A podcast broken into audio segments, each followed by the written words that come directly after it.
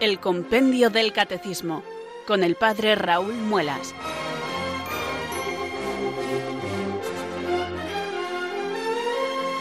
Muy buenas tardes, queridos oyentes de Radio María. Son las 4, las 3 en Canarias. Aquí comienza una nueva edición del programa El Compendio del Catecismo de la Iglesia Católica. Reciban desde Talavera de la Reina un saludo muy cordial del Padre Raúl Muelas, que un día más les habla desde estos micrófonos de Radio María, la radio de la Virgen, la fuerza de la esperanza. Sed todos bienvenidos.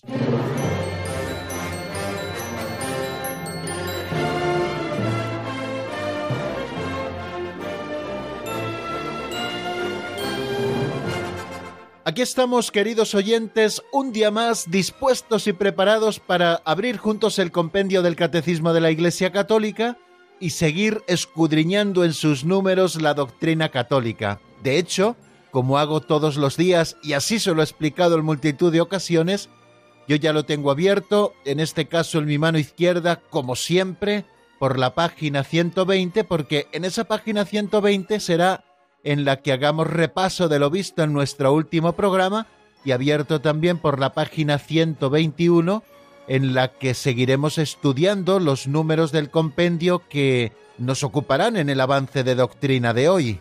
Vamos a repasar dos números y si el Señor nos da salud y fuerza, pues vamos a estudiar un par de números también.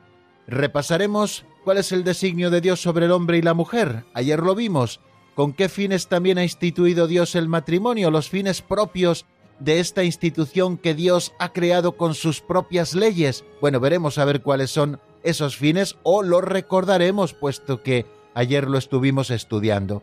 Y seguiremos avanzando en este estudio del sacramento del matrimonio con otras dos preguntas. ¿De qué modo el pecado amenaza el matrimonio?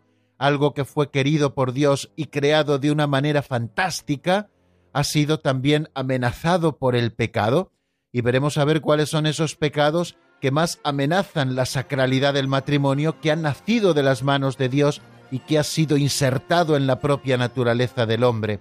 Y también eh, nos detendremos, si es que nos da tiempo, en qué enseña el Antiguo Testamento sobre el matrimonio. Ya saben que cuando nos planteamos estas cosas de qué dice el Antiguo Testamento sobre alguna cosa en concreto, pues tenemos que considerar siempre que el Antiguo Testamento es un periodo de tiempo muy grande en el que Dios progresivamente se va revelando y bueno, pues lo que hacemos es un pequeño resumen sobre todo de ese avance en la revelación hasta llegar la plenitud que es Jesucristo. Bueno, pues esta es la tarea que nos espera por delante, queridos amigos, una tarea para la que les pido siempre eh, reilusión. Eh, cada día tenemos que estrenar la ilusión para que cada una de las ediciones que hacemos del compendio del Catecismo de la Iglesia Católica, a pesar de que tenemos que hacerlas todos los días de lunes a viernes en esta franja horaria, bueno, pues que no entre la rutina entre nosotros, sino que las reestrenemos nuevamente. Es verdad que siempre damos un pasito hacia atrás para revisar lo que ayer estuvimos estudiando y damos siempre un pasito hacia adelante, tanto con las pinceladas de sabiduría como con el avance de doctrina pero cada programa es nuevo, cada programa trae temas nuevos, cada programa tiene nueva ilusión. También me gusta pensar que en cada programa nos escuchan nuevos oyentes, que a lo mejor quedan enganchados a este programa, no por el programa en sí, sino por el contenido que damos aquí en este programa, que no es otro que la explicación de la doctrina católica. Y ya saben que la sana doctrina siempre arrastra, siempre entusiasma, y siempre fija nuestra atención en ella, pues por esa confianza, queridos amigos, de que estamos explicando la sana doctrina, pues seguro que son muchísimos los que cada día sintonizan, a lo mejor curiosamente con nosotros a esta hora, y luego ya se quedan para conocer mejor a Dios. Ese es el propósito, queridos amigos, del compendio del Catecismo de la Iglesia Católica y el propósito de cada uno de los programas de Radio María, me atrevería a decir, el conocimiento de Dios, conocer mejor a Dios tal y como la Iglesia Madre nos lo enseña, y conociéndole amarle más, y amándole más entregarnos a Él con un seguimiento cada vez más generoso. Pues este es el proceso, queridos amigos, el estudio para el amor y el amor para la entrega y para el seguimiento. Por eso cada día, cuando vamos a comenzar nuestro programa, elevamos una plegaria al Espíritu Santo, porque toda esta obra a nosotros nos sobrepasa. Eh, no podemos, queridos amigos, alcanzar cotas sobrenaturales si Dios mismo no nos las concede. Nos sirve echarle muchas fuerzas humanas, o muchos puños, o mucha energía, o mucha voluntad. Es el Señor el que con su gracia nos regala el conocimiento de su intimidad y de su plan de salvación. Por eso también hoy, con confianza, le pedimos al Espíritu Santo que venga sobre nosotros. Ven Espíritu Santo, llena los corazones de tus fieles y enciende en ellos el fuego de tu amor. Envía Señor tu Espíritu que renueve la faz de la tierra. Oh Dios, que llenaste los corazones de tus fieles con la luz del Espíritu Santo, concédenos que guiados por el mismo Espíritu, sintamos con rectitud y gocemos siempre de tu consuelo. Por Jesucristo nuestro Señor. Amén.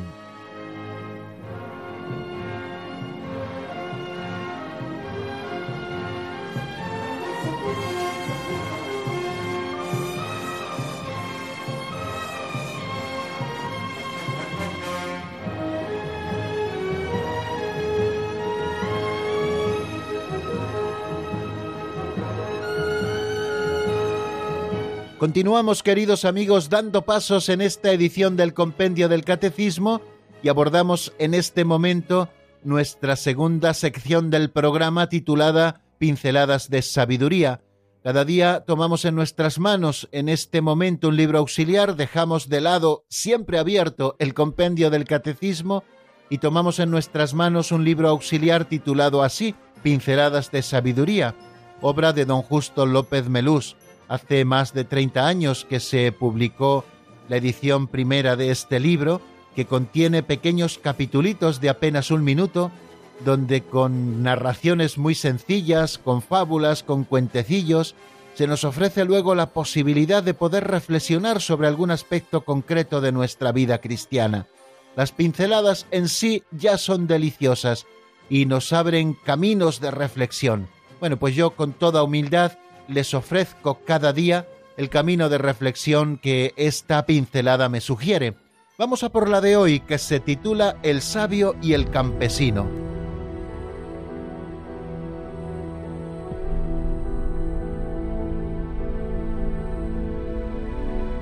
El sabio y el campesino. El sabio Narada era muy piadoso una vez pensó que no había nadie tan piadoso como él. Un día el Señor le dijo Ve junto a Ganges y allí encontrarás un gran devoto mío. Narada fue y encontró un labrador que por la mañana se encomendaba al Señor.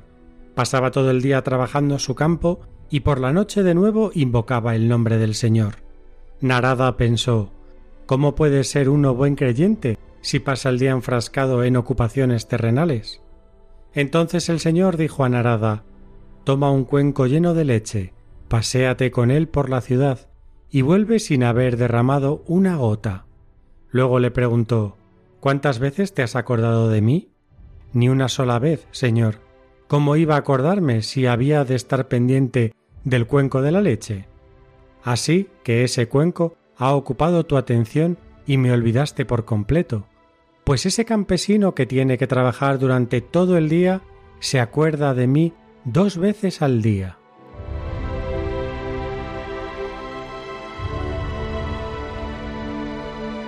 Interesante y sugerente, queridos oyentes, la pincelada de hoy, donde se nos narra la historia del sabio Narada y de aquel piadoso agricultor que pasaba el día arando la tierra.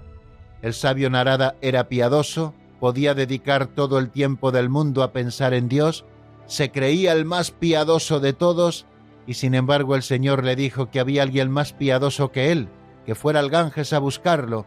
Bajó hasta el río y allí se encontró a un campesino que por la mañana, antes de comenzar su trabajo, oraba con devoción, después se pasaba todo el día arando la tierra con mucho esfuerzo y con mucho sudor de su frente, y por la tarde, cuando volvía a su casa, volvía a recogerse en oración y oraba al Señor.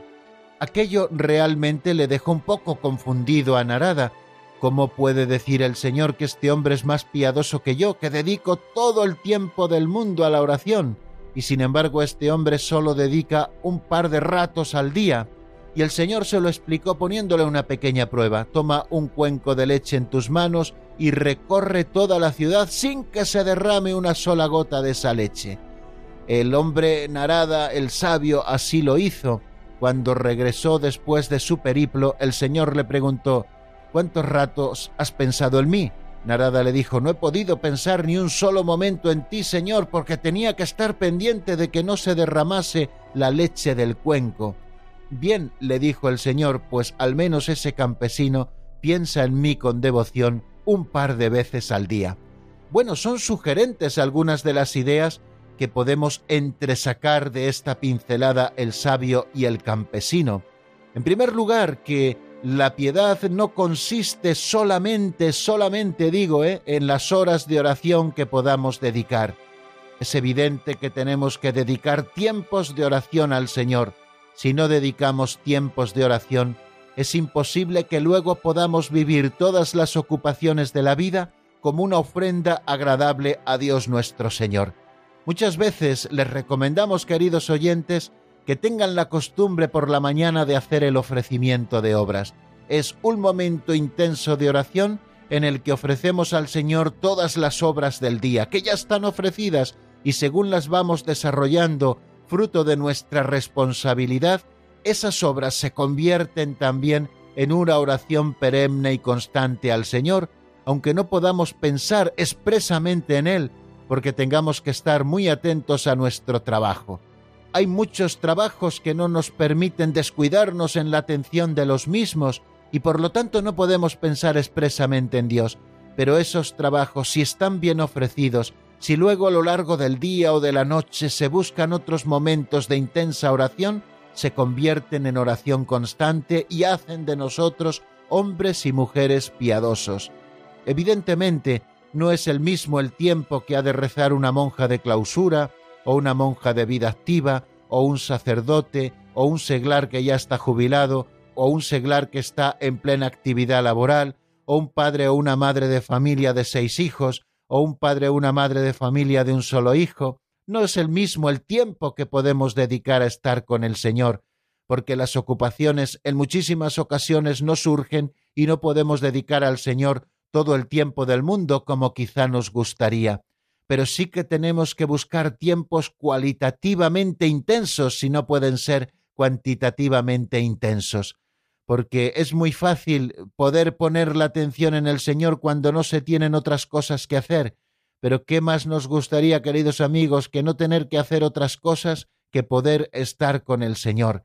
El Señor también ha querido que trabajásemos, que no seamos como aquellos habitantes de Corinto que, como estaba cerca ya la venida de nuestro Señor Jesucristo, según pensaban ellos, habían dejado de trabajar y se dedicaban al dolce farniente, y luego la ociosidad trajo consigo la crítica, la murmuración, el que se creara mal ambiente en aquella comunidad cristiana, hasta el punto de que San Pablo les dijo el que no trabaje, que no coma, porque nos hemos enterado que algunos viven sin trabajar, muy ocupados en no hacer nada.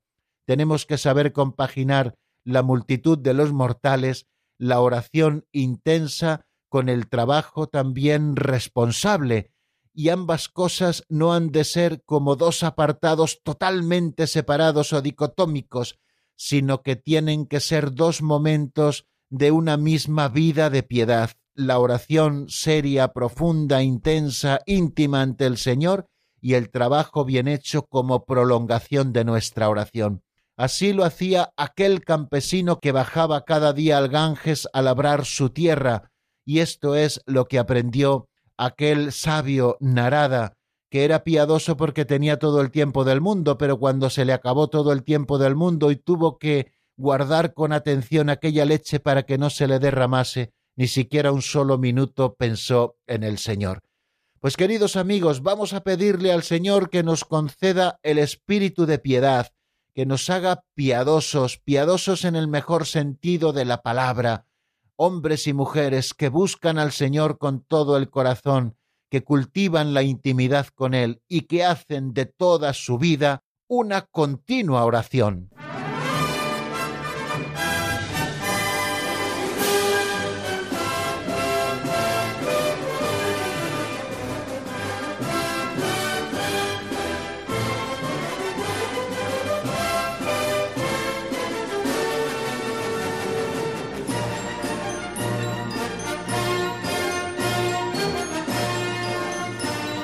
Continuamos, queridos oyentes, en la sintonía de Radio María y vamos a dar este paso hacia el tercer momento de nuestro programa, el que dedicamos al repaso de lo visto en la última edición del Compendio del Catecismo, lo que estuvimos avanzando en el día de ayer. Ayer nos centramos en los dos números primeros que el compendio dedica al sacramento del matrimonio. El primero de ellos es el 337 que se pregunta cuál es el designio de Dios sobre el hombre y la mujer. Si decimos que el matrimonio es la unión estable entre un hombre y una mujer, instituidos por el Creador, con una finalidad propia que es la comunión y el bien de los cónyuges y también la generación y educación de la prole, pues tenemos que buscar si este es el designio de Dios sobre el hombre y sobre la mujer. Y nos dice el 337 que Dios, que es amor y creó al hombre por amor, lo ha llamado a amar. Me parece una frase preciosa que refleja maravillosamente ese designio de Dios. Dios es amor, ha creado al hombre por amor y lo ha creado a su imagen y semejanza para que también viva el amor. Lo ha creado y lo ha llamado a amar. Y creando al hombre y a la mujer, porque recordemos lo que nos dice el libro del Génesis, varón y mujer los creó, los ha llamado en el matrimonio a una íntima comunión de vida y amor entre ellos.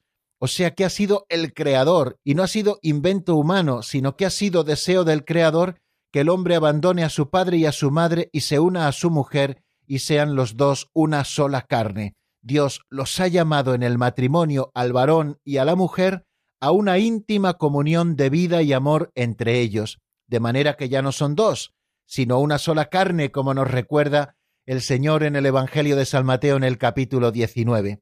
Y en el libro del Génesis, cuando Dios bendice al hombre y a la mujer a los que él había creado a su imagen y semejanza, les dijo, creced y multiplicaos.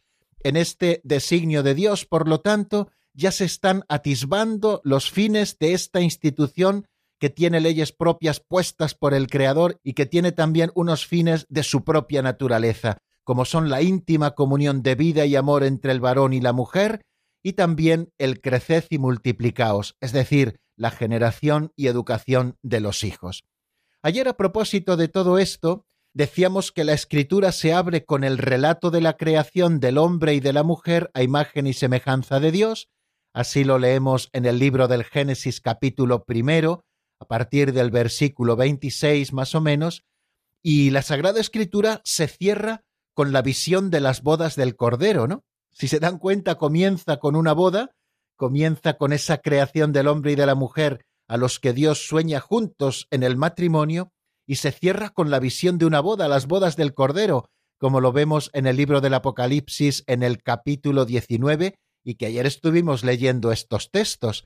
Nos dice el Catecismo Mayor que de un extremo a otro la Escritura habla del matrimonio, de su misterio, de su institución y del sentido que Dios le dio, de su origen y de su fin, de sus realizaciones diversas a lo largo de la historia de la salvación, también de sus dificultades nacidas del pecado, y, cómo no, de su renovación en el Señor. Todo ello en la perspectiva de la nueva alianza de Cristo y de la Iglesia. Cuando San Pablo nos dice en la carta a los Efesios, Maridos, amad a vuestras mujeres como Cristo amó a su Iglesia está manifestando que la clave es la vivencia de la alianza y que la alianza entre el varón y la mujer, la alianza matrimonial, ha de ser fiel reflejo en el mundo de esa alianza que Dios ha establecido con la Iglesia. Tanto amo a Cristo a su Iglesia que se ha desposado con ella y la presenta ante sí esposa santa e inmaculada, sin mancha ni arruga ni nada semejante. Bueno, pues en primer lugar vemos cómo la escritura es un lugar al que tenemos que acudir para ver cuál es el plan de Dios para el matrimonio. Y a lo largo de toda la escritura, con esos textos que ayer vimos y otros muchos que aparecen, vemos cómo Dios ha soñado el matrimonio para el hombre y para la mujer. Mm, decíamos también, siguiendo un poquito las pautas que nos ofrece el Catecismo Mayor, en la explicación de este número 337, y citando a la Gaudium et Spes en el número 48, que la íntima comunidad de vida y amor conyugal está fundada por el Creador y provista de leyes propias. El mismo Dios es el autor del matrimonio. Creo que esto nos debe quedar muy claro. El matrimonio no es algo que se han inventado los hombres y se lo han inventado para que de una manera práctica podamos vivir mucho mejor. No es algo que dependa únicamente de la intencionalidad del hombre, sino que es obra del Creador, que ha constituido el matrimonio, que lo ha creado con leyes propias y que lo ha querido como una íntima comunidad de vida y amor. Así nos lo dice Gaudium et Spes, ese texto doctrinal del Concilio Vaticano II. Así que la vocación al matrimonio se inscribe en la naturaleza misma del hombre y de la mujer según salieron de la mano del Creador.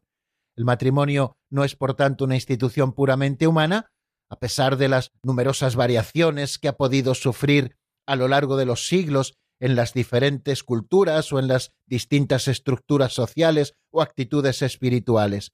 Estas diversidades que vemos en la realización concreta no deben hacer olvidar sus rasgos comunes y permanentes, porque han brotado de Dios. A pesar de que la dignidad de esta institución no se trasluzca siempre con la misma claridad en todas sus realizaciones, existe en todas las culturas un cierto sentido de la grandeza de la unión matrimonial. Es Gaudium et el que nos vuelve a recordar lo siguiente: la salvación de la persona y de la sociedad humana y cristiana está estrechamente ligada a la prosperidad de la comunidad conyugal y familiar. Y es que, queridos amigos, la persona crece y se enriquece en la familia y la sociedad descansa estructurada, bien estructurada y con orden en la institución familiar.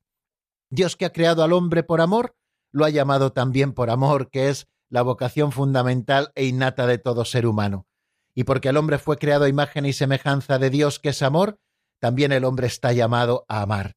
De manera que como Dios ha creado al hombre varón y mujer, el amor mutuo entre ellos se convierte en la imagen del amor absoluto e indefectible con que Dios ama al hombre.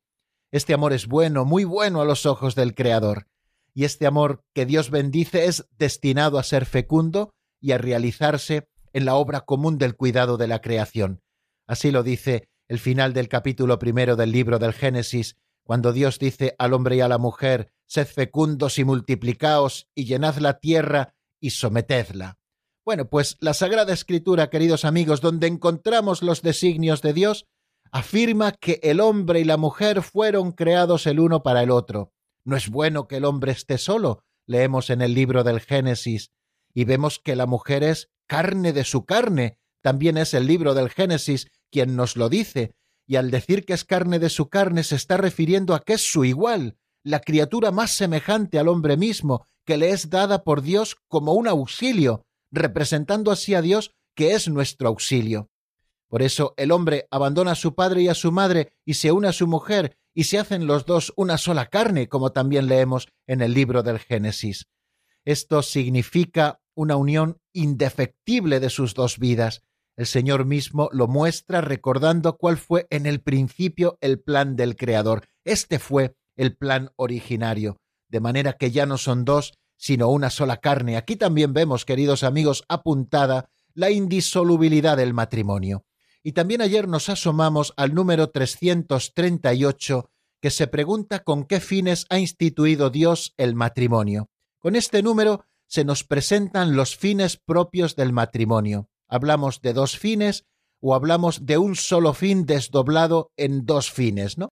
Pero eh, nos dice textualmente el compendio del catecismo que la alianza matrimonial del hombre y de la mujer, fundada y estructurada con leyes propias dadas por el Creador, está ordenada por su propia naturaleza a la comunión y al bien de los cónyuges, y a la procreación y educación de los hijos, Jesús enseña, continúa diciendo el compendio, que según el designio original divino, la unión matrimonial es indisoluble, lo que Dios ha unido, que no lo separe el hombre. En este número 338, en primer lugar vemos un término que se ha consagrado para definir al matrimonio, especialmente después del Concilio Vaticano II, y que ha quedado reflejado también en el Código de Derecho Canónico, en el canon 1055, párrafo primero, nos habla de alianza matrimonial. Ya no utiliza el concepto de contrato, sino el concepto de alianza, porque quizá, aunque jurídicamente pudiera parecer menos preciso, está mucho más en consonancia con toda la tradición bíblica. Al hablar de alianza, estamos hablando de que existen dos partes, de que existe una voluntad de unirse, de que existe también una voluntad de unirse para unos fines concretos, unos fines que no establecen los propios contrayentes, como pasa en el caso de los contratos humanos, sino que ya están establecidos por el Creador y que aquellos que quieren hacer esta alianza lo que les queda es entregarse el uno al otro y aceptar esos fines que Dios ha dado a esta propia institución. Y estos fines son la comunión y el bien de los cónyuges y la procreación y educación de los hijos. Ambos fines situados en una misma escala, ambos fines igual de importantes, y ambos fines han de ser salvaguardados el uno y el otro. Uno es la comunión y el bien de los cónyuges. Los que se casan constituyen una comunidad de vida y amor para vivir en comunión. En el caso de los bautizados, que es sacramento, también constituyen una iglesia doméstica, de manera que el esposo ha de vivir para el bien de la esposa y la esposa para el bien del esposo. Y el otro fin necesario del que no se puede prescindir porque haría que el matrimonio fuera inválido es la procreación y educación de los hijos. El bien de los cónyuges también es la paternidad y la maternidad a la que Dios nos llama, de manera que con la cooperación sexual de los esposos nacen nuevos hijos en el seno de la familia para que sean educados no sólo humanamente hablando, sino también cristianamente hablando. La procreación y educación de los hijos y la transmisión de la fe en familia forma parte de esos fines propios del matrimonio queridos por el Creador. Y esto para toda la vida. Ya saben que un contrato a veces se puede disolver por la voluntad de las partes. En el caso del matrimonio no es así, por eso utilizamos la palabra alianza, porque ya no depende de la voluntad de las partes que se han entregado el uno al otro para toda la vida. El matrimonio ha quedado ya constituido como indisoluble, porque lo que Dios ha unido, y Dios se compromete con aquellos que se casan, que no lo separe el hombre. Bueno, pues vamos a dejar aquí, queridos amigos, el repaso de lo que vimos en nuestro último programa. Vamos a detenernos un momentito en la palabra, escuchando buena música. Yo les propongo un tema de John Carlo titulado Nuestro Dios, que está sacado del álbum Traigo Música de Dios. Lo escuchamos y enseguida volvemos para seguir avanzando.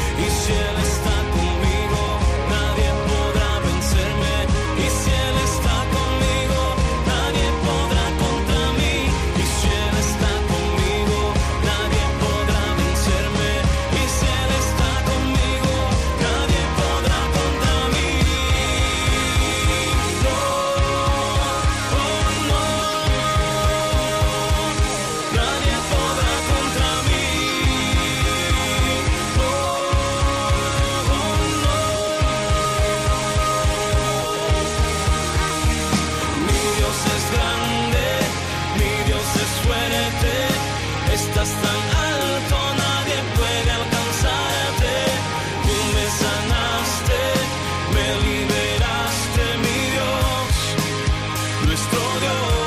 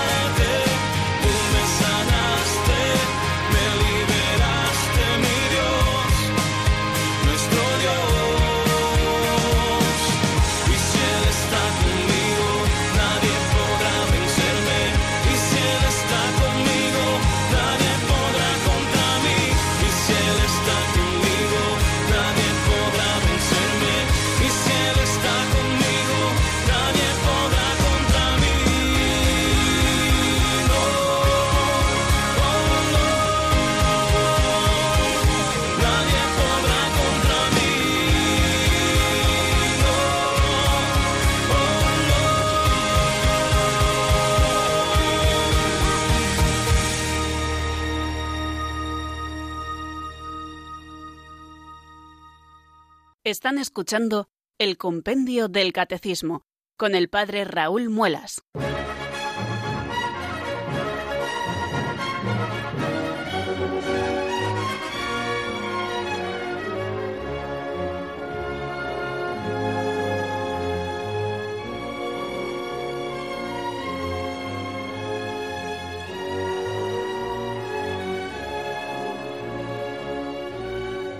Continuamos queridos amigos en la sintonía de Radio María y aprovecho para saludar nuevamente a aquellos que se hayan ido incorporando a este programa, el compendio del Catecismo de la Iglesia Católica y lo hayan hecho ya comenzado nuestro espacio. Ya saben que la radio, así lo decimos en algunas ocasiones, es como una gran sala abierta donde vamos entrando y saliendo según podemos.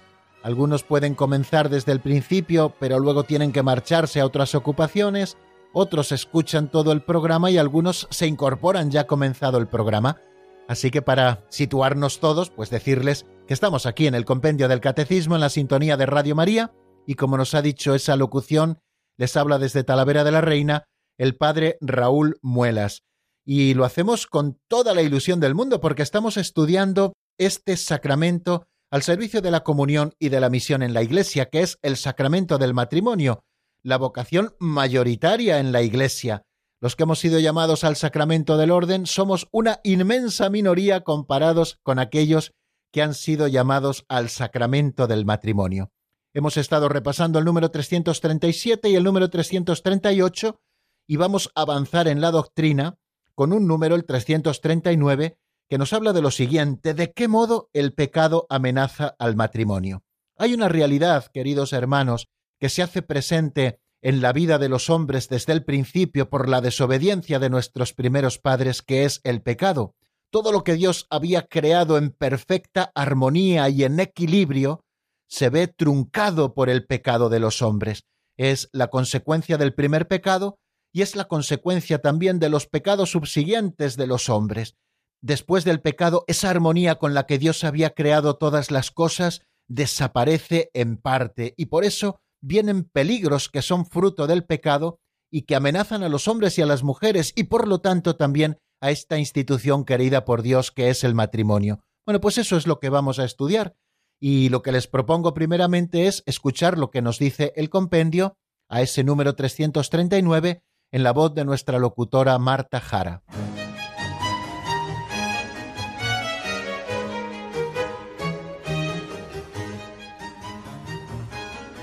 Número 339. ¿De qué modo el pecado amenaza al matrimonio? A causa del primer pecado que ha provocado también la ruptura de la comunión del hombre y de la mujer donada por el Creador, la unión matrimonial está muy frecuentemente amenazada por la discordia y la infidelidad. Sin embargo, Dios, en su infinita misericordia, da al hombre y a la mujer su gracia para realizar la unión de sus vidas según el designio divino original.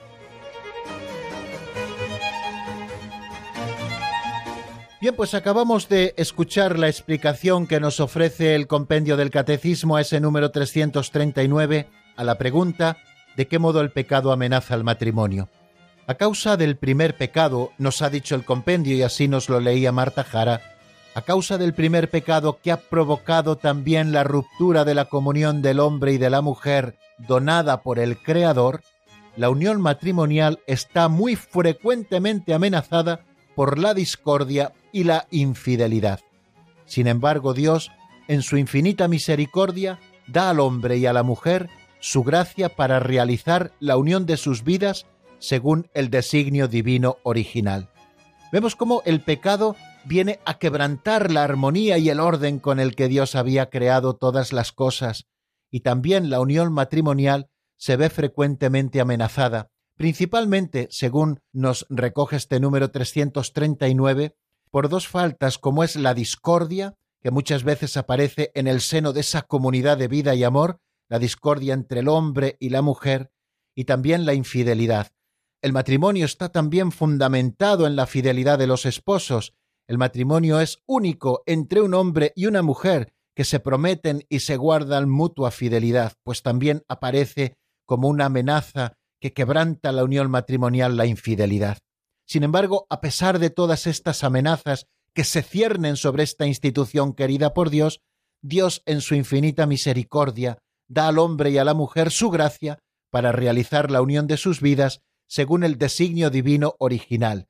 El designio divino original es que el matrimonio sea único entre un solo hombre y una sola mujer e indisoluble, es decir, que esa unión no la pueda romper ninguna fuerza humana, ni ningún poder humano, ni siquiera la voluntad de los contrayentes, sino que sea para toda la vida. Y Dios da su gracia para que esto pueda ser una realidad. Muchas veces muchos se preguntan, pero bueno, ¿cómo la gente se va a casar para toda la vida? Pues porque aquellos que lo hacen se casan no confiando únicamente en sus solas fuerzas, sino se casan principalmente confiando en la gracia de Dios y en su infinita misericordia, que los asistirá día a día cuando ellos también ponen los medios para poder vivir la unión de sus vidas según el designio divino original. Todo hombre, tanto en su entorno como en su propio corazón, vive la experiencia del mal, así nos lo recuerda el Catecismo Mayor de la Iglesia, y esta experiencia se hace sentir también en las relaciones entre el hombre y la mujer. En todo tiempo, la unión del hombre y la mujer vive amenazada por la discordia, por el espíritu de dominio, por la infidelidad, por los celos, por los conflictos que pueden conducir hasta el odio y la ruptura. Este desorden puede manifestarse de manera más o menos aguda y puede ser más o menos superado según las culturas, las épocas, los individuos, pero siempre aparece como algo de carácter universal. Fijaros que el Catecismo Mayor de la Iglesia no solamente nos habla de la discordia y de la infidelidad, sino también de otras amenazas que acechan constantemente al matrimonio fruto del pecado, que ha roto esa armonía de relación entre el hombre y la mujer. El espíritu de dominio, la discordia, la infidelidad, los celos, los conflictos, conflictos que a veces pueden conducir, fijaros, hasta el odio y la ruptura, y creo que todos conocemos casos en que quizá estas amenazas que se han cernido sobre el matrimonio han acabado derribando esa institución querida por Dios, conservada también como sagrada, etcétera, ¿no? Este desorden puede manifestarse, como nos dice el catecismo, de una manera más o menos patente, según sean los tiempos o según sean las culturas o las épocas o los individuos, pero siempre tienen ese carácter universal, o sea que han sucedido siempre, porque son fruto del pecado, no es porque el matrimonio esté mal hecho, porque salió bueno de las manos de Dios, sino porque el pecado ha venido a quebrantar todo aquello que hizo que Dios lo hiciera todo bueno. Según la fe, este desorden que constatamos dolorosamente no se origina en la naturaleza del hombre y de la mujer, ni tampoco en la naturaleza de sus relaciones, sino en el pecado.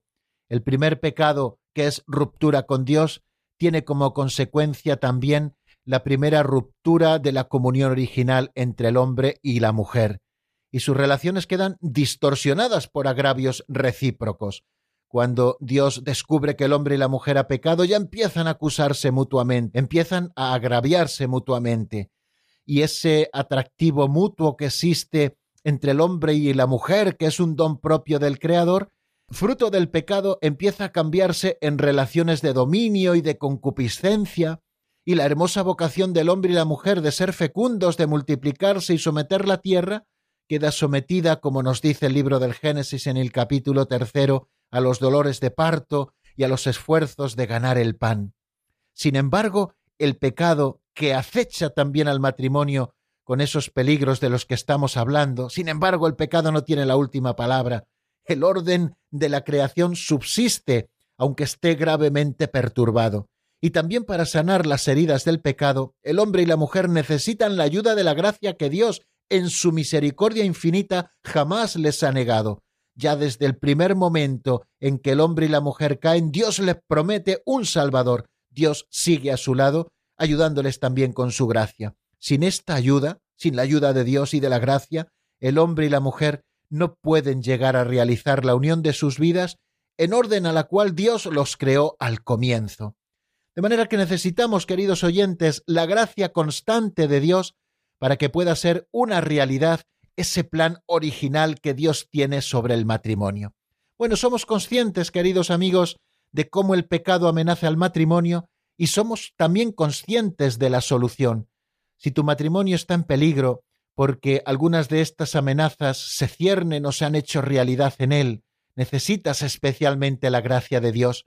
No trates de solucionar las cosas solo humanamente, cuenta con Dios, con la gracia, confiésate, arrepiéntete, poned a Dios el medio de vuestras vidas, que será la causa de la solución y la causa que volverá a dar plenitud a esa alianza conyugal que muchos de vosotros, queridos oyentes, contrajisteis un día con toda ilusión, pero que quizá por no poner los medios necesarios o acechados por una tentación especial, vuestro matrimonio se ve amenazado. Poniendo a Dios en el medio, se vuelven a reforzar esos vínculos y esa alianza para que pueda ser una realidad ese consorcio de toda la vida para la comunión y el bien de los cónyuges y también para la generación y educación de los propios hijos.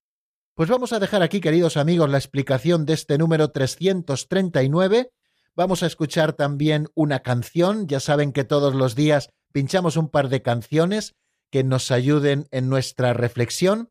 Y eh, después seguiremos. Hoy no vamos a abrir los micrófonos por un problema personal mío que tengo aquí, técnico, pero eh, si Dios quiere, espero tenerlo solucionado mañana y configurarlo de otra manera para que podamos eh, seguir escuchando también sus llamadas.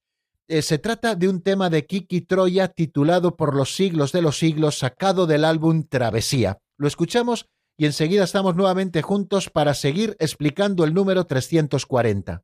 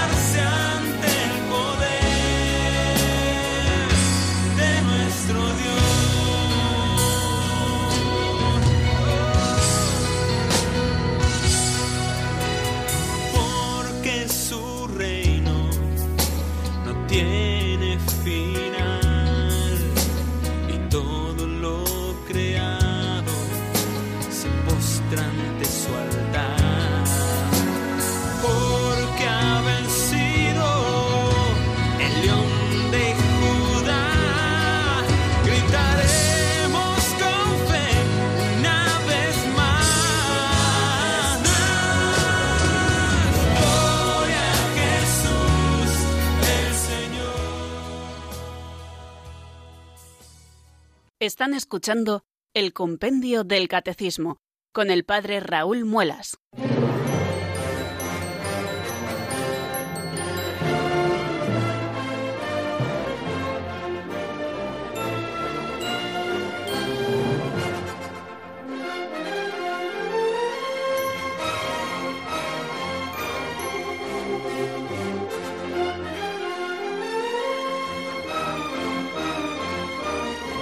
Continuamos hoy hasta el final de nuestro programa explicando el compendio del catecismo y yo les propongo que nos asomemos ahora al número 340 que se pregunta qué enseña el Antiguo Testamento sobre el matrimonio. Muchas sesiones podríamos dedicar, queridos amigos, a este tema porque es muy amplio el Antiguo Testamento y todo el periodo testamentario en realidad son muchísimos siglos. Por eso tratar de resumirlo en una frase es un alarde fantástico de síntesis que nos hace el compendio del catecismo. Bueno, vamos a ver qué es lo que nos dice el texto eh, del compendio como respuesta a este número 340 que enseña el Antiguo Testamento sobre el matrimonio. Lo escuchamos.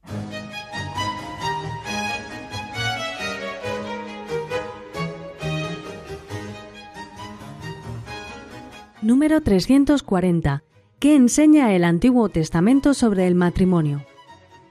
Dios ayuda a su pueblo a madurar progresivamente en la conciencia de la unidad e indisolubilidad del matrimonio, sobre todo mediante la pedagogía de la ley y los profetas. La alianza nupcial entre Dios e Israel prepara y prefigura la alianza nueva realizada por el Hijo de Dios Jesucristo con su esposa, la Iglesia.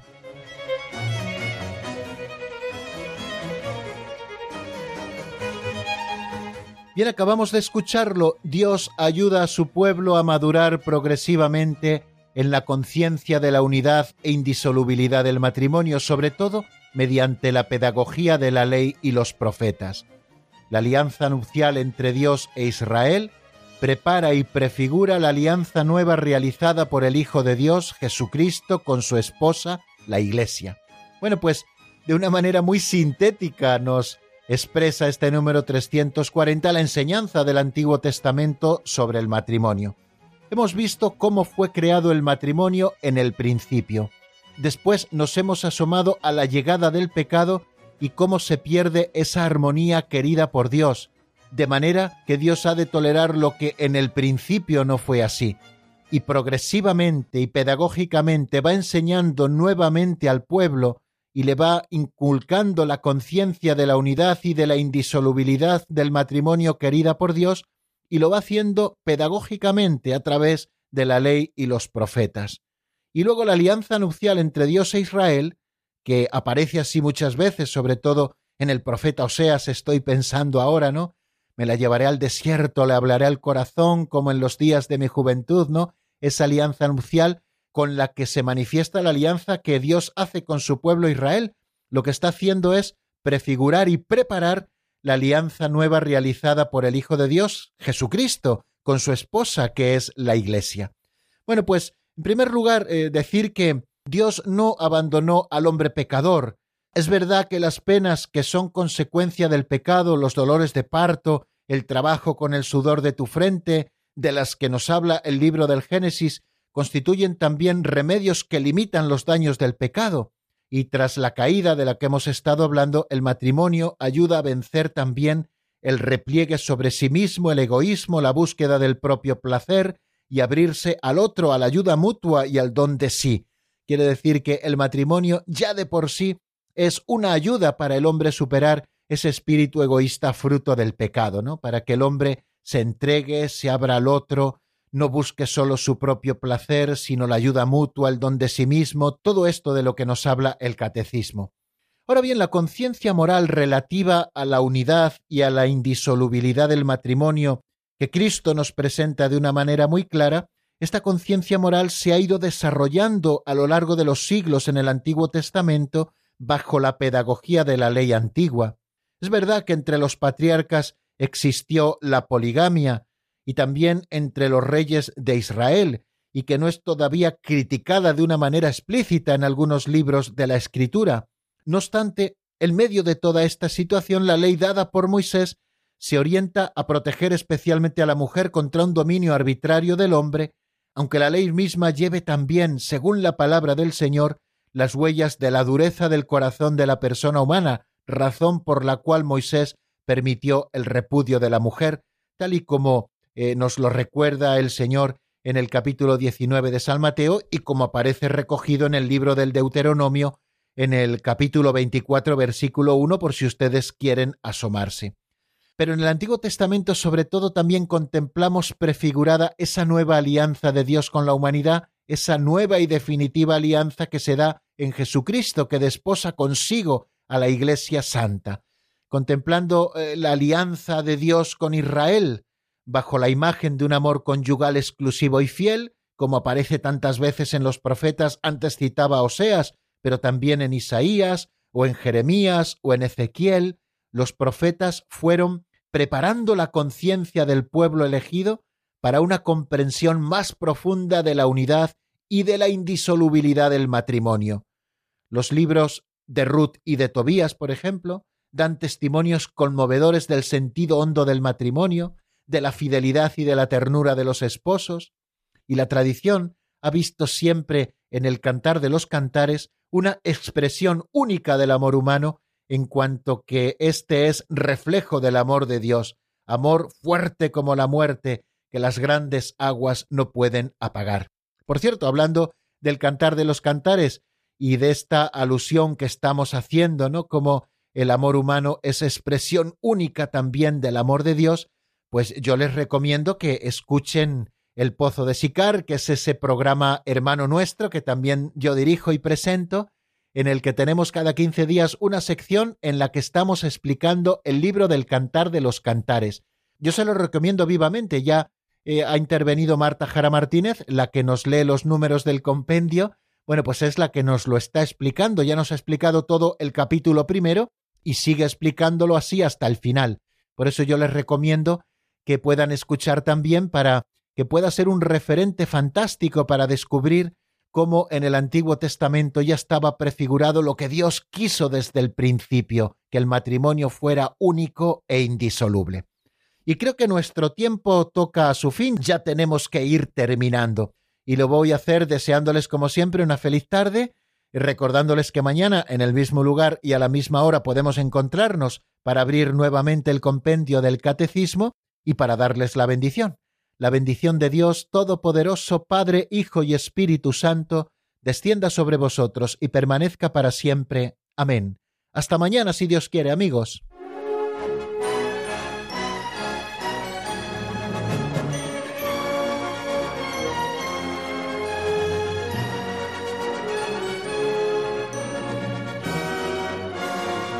El Compendio del Catecismo con el Padre Raúl Muelas.